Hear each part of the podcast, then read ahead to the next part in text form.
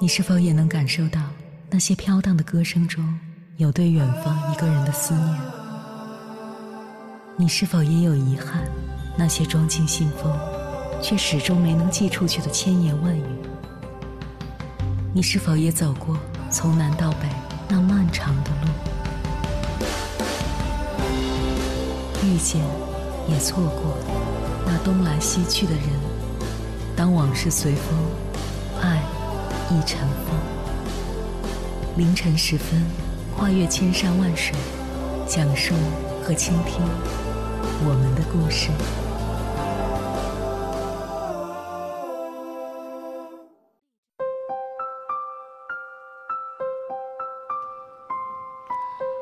欢迎回来，各位夜行者。这里是正在直播的中国交通广播，千山万水只为你，深夜不孤单。我是迎波，绰号鸭先生。我要以黑夜为翅膀，带你在电波中自在飞翔。对普通人来说，追梦和认命，哪个更符合实际？在刚刚萌生出梦想时，我们倾向于认定它不好实现。久而久之，谈论梦想变得可笑，很多人都会感叹自己终于没能成为自己想成为的那个人。可让我们放弃梦想，甚至尝试都没有尝试过的，并不是别人，而是自己。如果恰好有那么一件事是你喜欢的，哪怕此刻它无法带给你任何实际利益上的回报，哪怕你的坚持看起来全是无用功，但也不要因此放弃。再不济，它也是你同其他人的区别所在，而且很可能一不小心就会给你带来奇迹。接下来，千山万水只为你，跟朋友们分享的文章选自飞碟说，名字叫《梦想使生活得以忍受，即使你一无是处》，作者丹尼尔。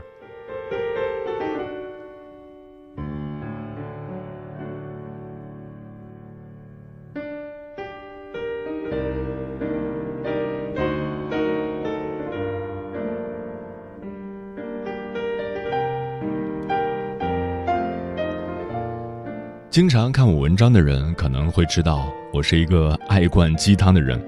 总的来说，算是比较乐观，认为梦想总是要有的，万一哪天实现了呢？所以呢，我特别喜欢励志类的电影，也就不足为奇了。虽然不少励志电影的故事都非常俗套，都有一个套路，但我每次看完之后，尽管看到一半就能猜测到结局，我还是抑制不住的会心潮澎湃一下。但很多这一类型的电影，我个人更喜欢称之为伪励志电影，比如威尔史密斯主演的《当幸福来敲门》，主人公非常有数学天赋。当八十年代魔方横空出世的时候，很多人被这个小东西搞得抓耳挠腮，但主人公却可以利用自己超人的数学思维，很快找到其中的窍门，将其复原。所以在应对金融考试的时候。他也能拔得头筹，从此走上人生巅峰。再比如最贫穷的哈佛女孩，女主从小就是个学神苗子，所有人都说她是天才，都劝她去上学，然后她就去了哈佛，用两年完成了哈佛四年的课程。这不是励志，这是展示智商碾压。本来是天才，再努力，然后成功了，这真的励志吗？当然，我并不是说这两部电影不好。其实我特别喜欢《当幸福来敲门》，但这种天才努力获得成功的模式，并不能完全调动起我的情绪。毕竟我不是什么天才。今天我要说的电影讲的并不是什么天才，而是一个平庸到有些废柴的年轻人追求梦想的故事。本片拍摄于一九九三年，豆瓣评分达到了八点八。但很让我诧异的是，这部电影在中国观众心里的存在感很低。各大电影账号列出励志电影榜单的时候，这部高分电影也往往被忽略掉。但这部电影是我看过的最好的励志电影，没有之一。下面就来说说这部《追梦赤子心》，亦称《鲁迪传奇》。因为不是什么悬疑片，所以剧透也不大会影响体验。我就给大家过过剧情吧。鲁迪出生在美国的一个工人阶级家庭，家里人都是当地的工人，他们全家都是美国橄榄球界的豪门队伍圣母大学橄榄球队的死忠球迷，而鲁迪从小的梦想就是能够为圣母大学效力。但问题是，鲁迪一点运动天赋都没有。看橄榄球的小伙伴应该知道，一米八零的身高都算小个子，而鲁迪速度不快。也不强壮，扮演他的西恩·奥斯汀只有一百七十一公分。本片是根据真实事件改编，所以演员也是按照原型选取的。想成为圣母大学橄榄球队的成员，还有另一条路可走，就是考进这所大学。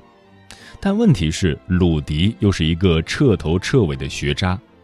在高三的时候，学校曾组织学生去圣母大学参观，鲁迪也想去。直接被老师拦了下来，说：“你考个社区大学都费劲，圣母大学的事儿你还是现实点吧。”当时鲁迪失望的离开了。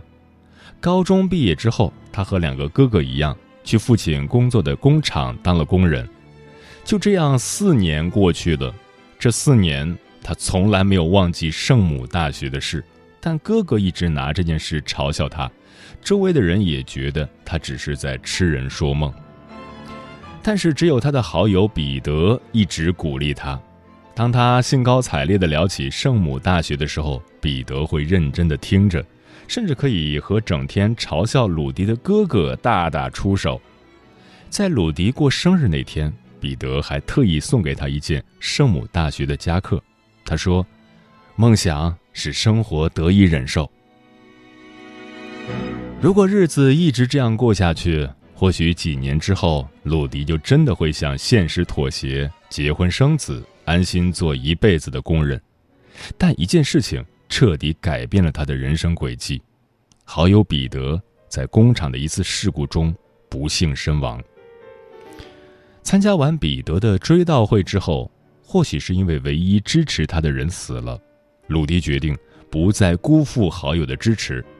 或许是看到了生命的脆弱，鲁迪觉得再不去追逐自己的梦想，没准儿就会抱憾终生。于是他收拾行囊，准备去圣母大学求学。在长途汽车站，他的父亲拦住了他，跟他说了一番话：“追逐一个不切实际的梦想，只能使你和你周围的人心痛。”圣母大学是有钱的孩子、聪明的孩子和伟大的运动员上的。大意就是，你不配去就读圣母大学。其实我们在生命的旅途中，经常会遇到这样或那样的否定，但来自至亲的否定往往是最伤人的。虽然我们知道他们是为了我们好，但原本我们最信任、最该支持我们的人，却给我们兜头一盆冷水。会让我们感觉到由衷的寒冷。多说一句，在最亲密的关系中间，父母、子女也好，恋人、夫妻也罢，最忌讳使用激将法。在你眼中，所谓的激将法，只会像刀子一样，一刀刀凌迟掉对方的自信和对你的信任。但鲁迪听完父亲的话，表示自己并不想重复父亲和哥哥们走过的路。毅然踏上了开往圣母大学的长途班车。到了那边后，鲁迪找到了圣母大学的神父，说明了自己想在这儿读书的想法。神父给他出了个主意：圣母大学边上有个叫圣十字学院的专科学校，你可以先在那儿学习。如果成绩非常突出，两年内就有机会专升本进圣母大学。于是，鲁迪进入了圣十字学院，并找了个球场维护的兼职，拿着最低的工资作为生活费。他没钱租房，好在一个好心的黑人同事给了他一把门房的钥匙，他可以每晚去门房过夜。我们的主人公就这样开始了上学、工作、自我训练的三点一线生活。他拼了命的学习，终于在第二年的第二学期。把握住了最后一次专升本的机会成为了圣母大学的学生。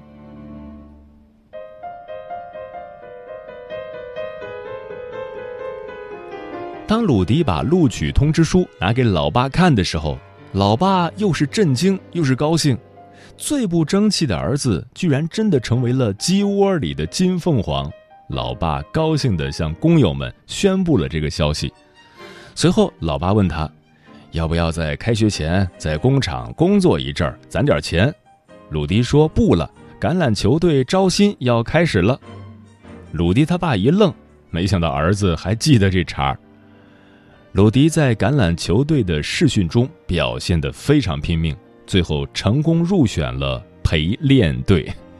所谓陪练队，其实根本就没有出场的机会，他们只不过在训练中模仿对手的各种战术，给主力队员练手，有点类似于拳击里的沙袋。又瘦又小的鲁迪，经常被那些身强体壮的主力队员撞得人仰马翻。身上旧伤未愈，又添新伤，连主力队员都劝他：“你别那么拼了，小心哪天被撞得小命不保。”但鲁迪表示：“这就是我的工作，如果我不全力以赴，你们面对对手时获胜的可能性就会低一些。”终于有一次，在训练中，一个主力队员受不了鲁迪的疯狂逼抢，和他打了起来。教练来问原因时，那位主力队员说。不就是一场训练吗？他以为自己在打超级碗吗？教练也怒不可遏，对这位主力队员大声怒斥道：“你用一句话很好的总结了你糟糕的职业生涯。你要是有鲁迪十分之一的努力，你早就是全明星了。”在进入球队的两年时间里，鲁迪是全队个子最矮、体重最轻、跑得最慢的那个，同时也一直是最拼命的那个。只是因为他从来没有出场过，一直奚落他的哥哥，总是不相信他真的进入了橄榄球队，所以鲁迪迫切地想向家里人证明自己真的已经是圣母大学橄榄球队的成员了。他找到教练，希望能够安排他出场一次。教练表示，在下赛季的某场不重要的比赛中会让他登场的。但是等到了下赛季，球队却换教练了。新来的主帅是个非常实用主义的人，他不会让球队的胜利出现一点风险。于是，鲁迪这种根本不适合打橄榄球的人，自然与登场也就无缘了。每次比赛前，鲁迪都会兴冲冲地跑到名单前去看有没有自己的名字，但每次都失望而归。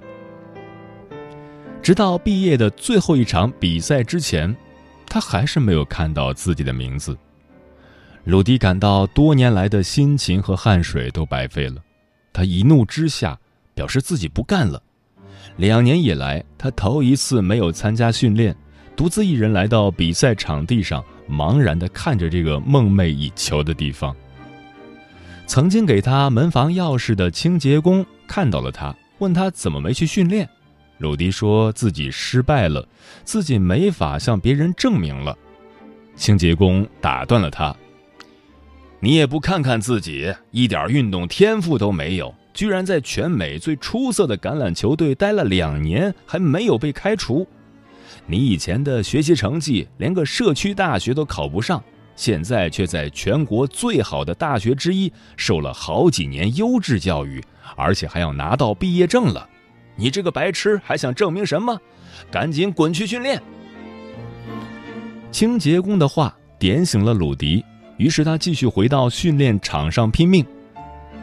虽然鲁迪的球技一直不怎么样，但多年来的拼搏和努力让主力队员中的球星们也非常尊重他。后来，球星们以联合请愿的方式给他换来了一次出场机会。电影的最后一段是这样的：在比赛进入垃圾时间的时候。全场都希望鲁迪能够出场比赛，在山呼海啸般的“鲁迪，鲁迪”的呐喊中，他终于获得了二十七秒的比赛时间。中场哨响起后，尽管只是打了个酱油，但队友们一起把鲁迪像抬着超级英雄一样抬了下去。自鲁迪之后，圣母大学的比赛再没有人被抬着下场。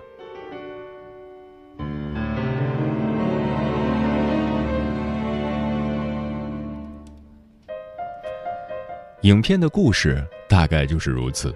主人公鲁迪用四年的拼搏换来了二十七秒的比赛时间，对，只有二十七秒。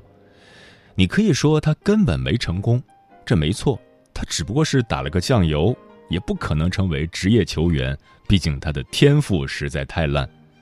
但他失败了吗？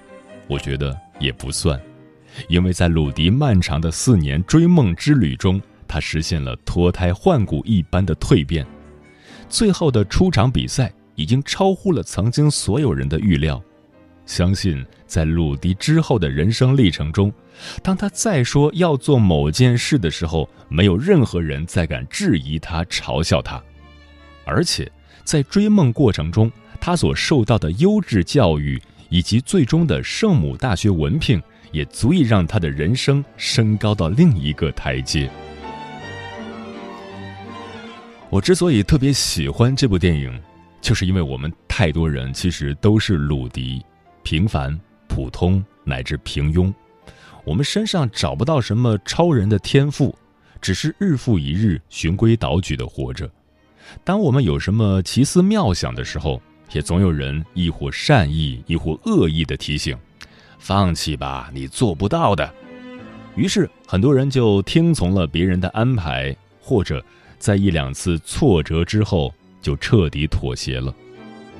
但如果你还有着梦想的话，我希望你还是能像鲁迪一样坚持一下，执着一下，哪怕最后你依然失败，哪怕你实现不了你的梦想，起码在最后，你可以跟那些曾经质疑、嘲笑你的人说一句：“你们这些白痴，起码我试过了。”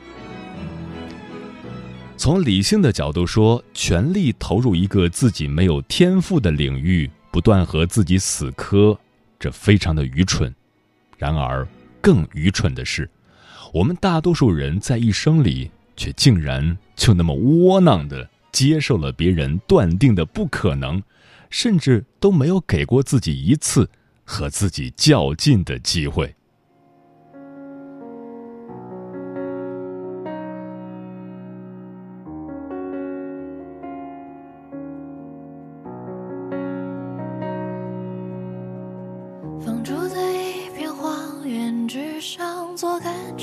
我惆怅，听海水的交响，张扬着小岸的月光，废弃的船桨丢在一旁，像是谁迷失的主张，用力飘荡，说着违心的话，兜兜转转。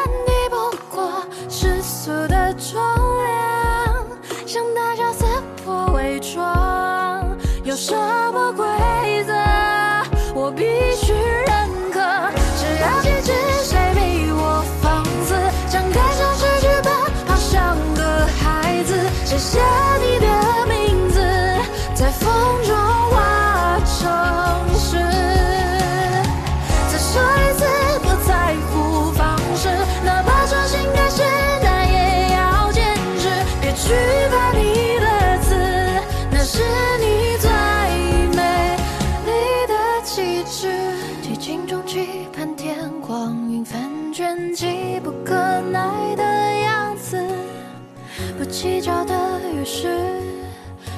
沉默，忘记初始。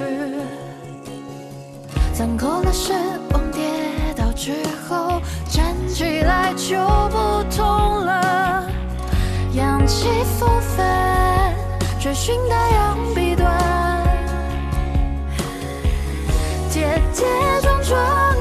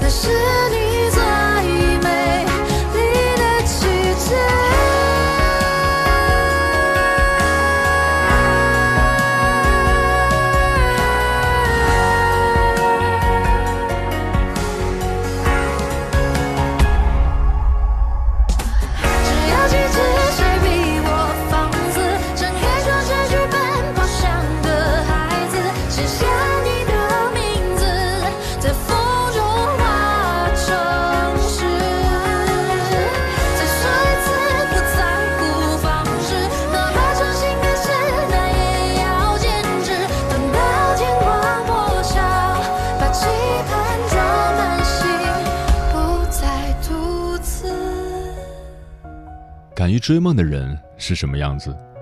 听友 Hope 说，没有什么梦想不梦想的，只是知道没有伞的孩子必须努力做有准备的人，让自己变得越来越优秀，这样才能在幸福来敲门的时候不拖后腿。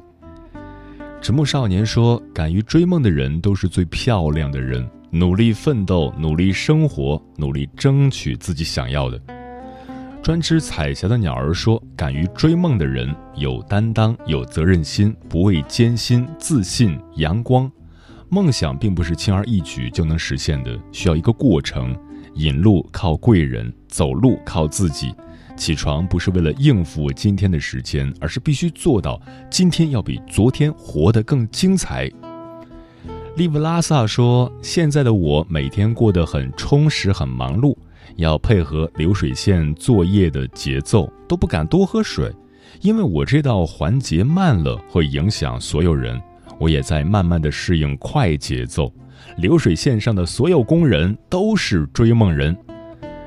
人间四月天说，梦想是埋在心里的一粒种子，当你渐渐变得强大，越来越优秀时，它会生根发芽，破土而出，让你满心欢喜。生发出无限的动力向他靠近，追梦人应该拥有坚韧的品质和不服输的精神。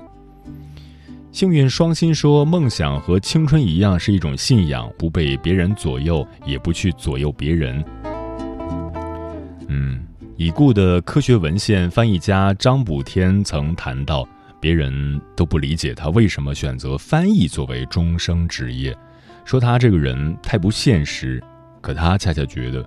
未必要追求过剩的物质利益才是现实，用一生做一件自己喜欢做的事才是真正的现实，其中的喜悦只有自己才能明白。所以，如果你已经找到那件你所喜欢的事情，就一直坚持下去吧。生活中的奇迹谁也说不准，哪怕你不靠梦想去供养自己的生活，依然可以把它变成生活中一个。不离不弃的符号，成功不是梦想的终点，一生走完了才算。八岁时的梦想配不上十八岁的野心，十八岁的野心抵不过二十八岁的无奈。但无论如何，我希望你永远在努力的路上，不辜负每一个朝夕。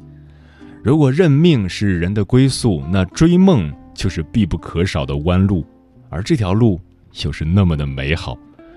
人生就这么长，怎么走都能走完，何为认命呢？时间过得很快，转眼就要跟朋友们说再见了。感谢你收听本期的《千山万水只为你》。如果你对我的节目有什么好的建议，或者想要投稿，可以关注我的个人微信公众号和新浪微博。我是鸭先生，乌鸦的鸭，与我取得联系。晚安，夜行者们。总是梦见云层之上飞过子午线，分不清是黑夜还是白天，带着装不下的期待，匆匆的赶来。我再想一遍，想一遍。我们寻找着在这条路的中间，我们迷失着在这条路的两端。每当黄昏，阳光把所有都渲染，你看那前方多耀眼。我们奔跑着在这条路的中间，我们哭泣着在这条路的两端。每当黄昏，阳光把所有都渲染，我看到夜的黑暗。晚风吹过金色沙海边的晚，那种味道现在还不习惯。拉斯维加斯往返路上，我这里无人烟无人烟。我们寻找着在这条路的中间我们迷失着在这条路的两端。每当黄昏阳光把所有都渲染你看那金黄多耀眼。我们奔跑着在这条路的中间我们哭泣着在这条路的两端。每当黄昏阳光把所有都渲染我看到夜